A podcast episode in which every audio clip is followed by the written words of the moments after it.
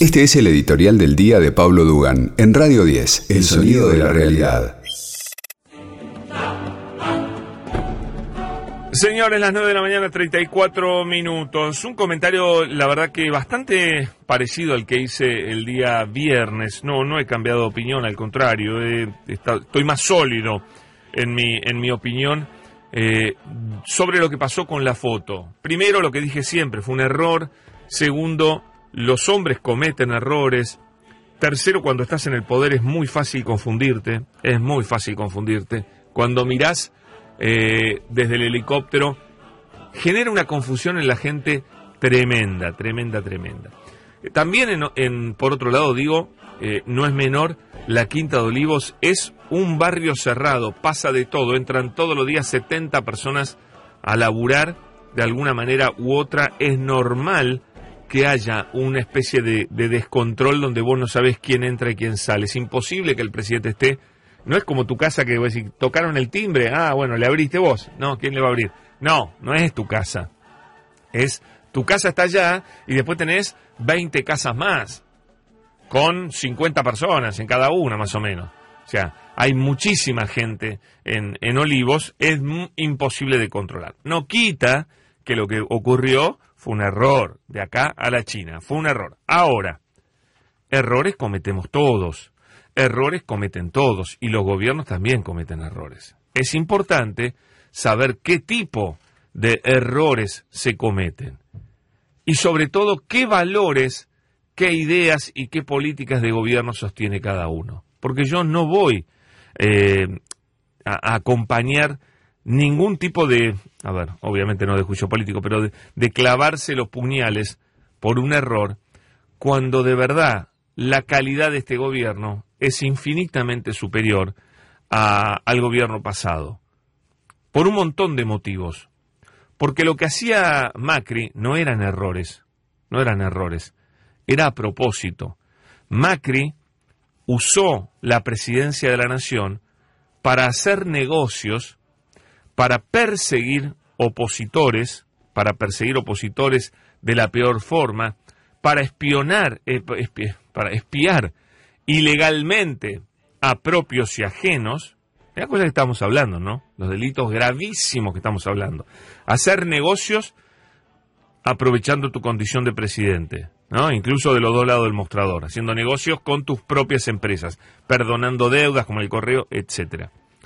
Persecución encontrándote con una impunidad total, con jueces y camaristas que tenían que fallar en causas sobre eh, tus opositores políticos.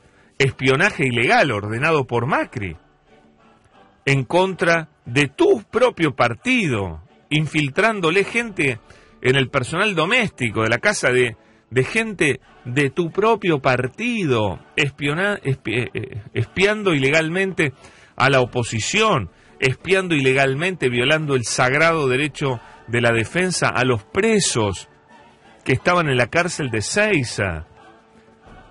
Un gobierno que además abandonó la economía, abandonó a los pobres, destruyó a la clase media, que solo hizo negocios para los ricos, a quienes con Macri le fue más o menos mejor. Al resto no fue a todos terriblemente mal. Y no está mal comparar, porque dicen, no, porque, ¿por qué comparan? Claro que tengo que comparar. Como yo sé que todos van a cometer errores, ¿no? No existe un gobierno perfecto, no existen personas perfectas, intachables, que nunca cometen un error. Fíjate que en este caso, hasta el error lo comete la compañía del presidente. Y bueno, no es que le saco, no le saca responsabilidad a Alberto, pero te puede pasar. Recontra te puede pasar. Entonces yo lo que tengo que ver son las intenciones al cometer los errores. Y que esto pueda llegar a ser una infracción, un delito, bueno, es una cosa, pero proviene de un error. Ahora, cuando vos le pedís a un juez que meta preso a un político o a un empresario, eso no es un error. Eso no es un error, eso es voluntario. Eso es querer cometer un delito, es ser un delincuente. Y yo digo que Alberto Fernández es un presidente honesto, es una buena persona, que tiene errores, por supuesto que los tiene, como los tiene cualquier otro, y que tiene buena voluntad, tiene buena voluntad. ¿Qué otro presidente ha tenido la actitud con la oposición que ha tenido Alberto Fernández? Miren, ahí sí no hay, no hay mm, prácticamente eh, en los últimos 20 años casi ninguno que haya tenido la, la, amabilidad de tenderle la mano al opositor como la tendió Alberto Fernández. Le volvieron piedrazos, ¿no es cierto? Pero no importa, él tendió la mano. Entonces, ese es el presidente que tenemos. Es honesto, es buena persona, es abierto. Fíjense, se reunía con Longobardi. Hay que reunirse con un tipo que te destruye todos los días. Si eso no es el presidente más tolerante de los últimos años, no sé qué es. Se reúne con periodistas de Clarín que lo matan. Es un presidente abierto completamente, lo que pedían antes.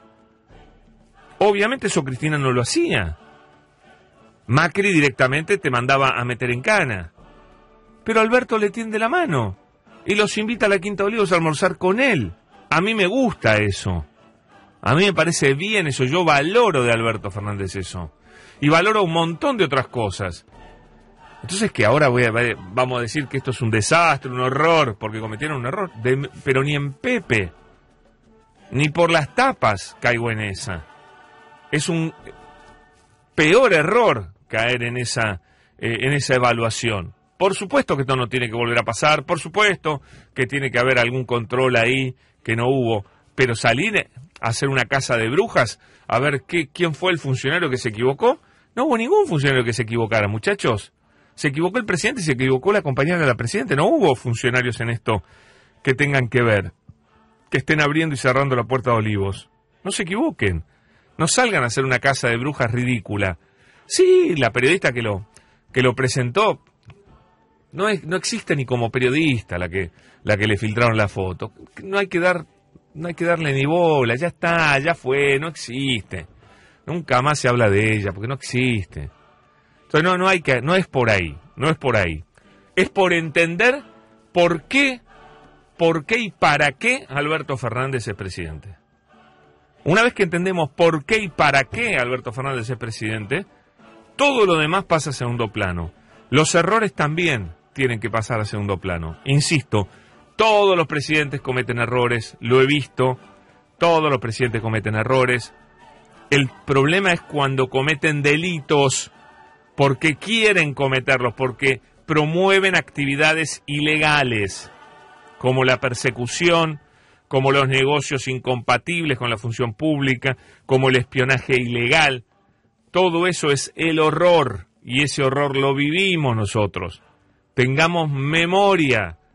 Hace nada que sufrimos eso, hace nada que teníamos a un delincuente metido adentro de la Quinta de Olivos, tratando de hacer negocios para él mismo. Lo dice su hermano, no lo digo yo.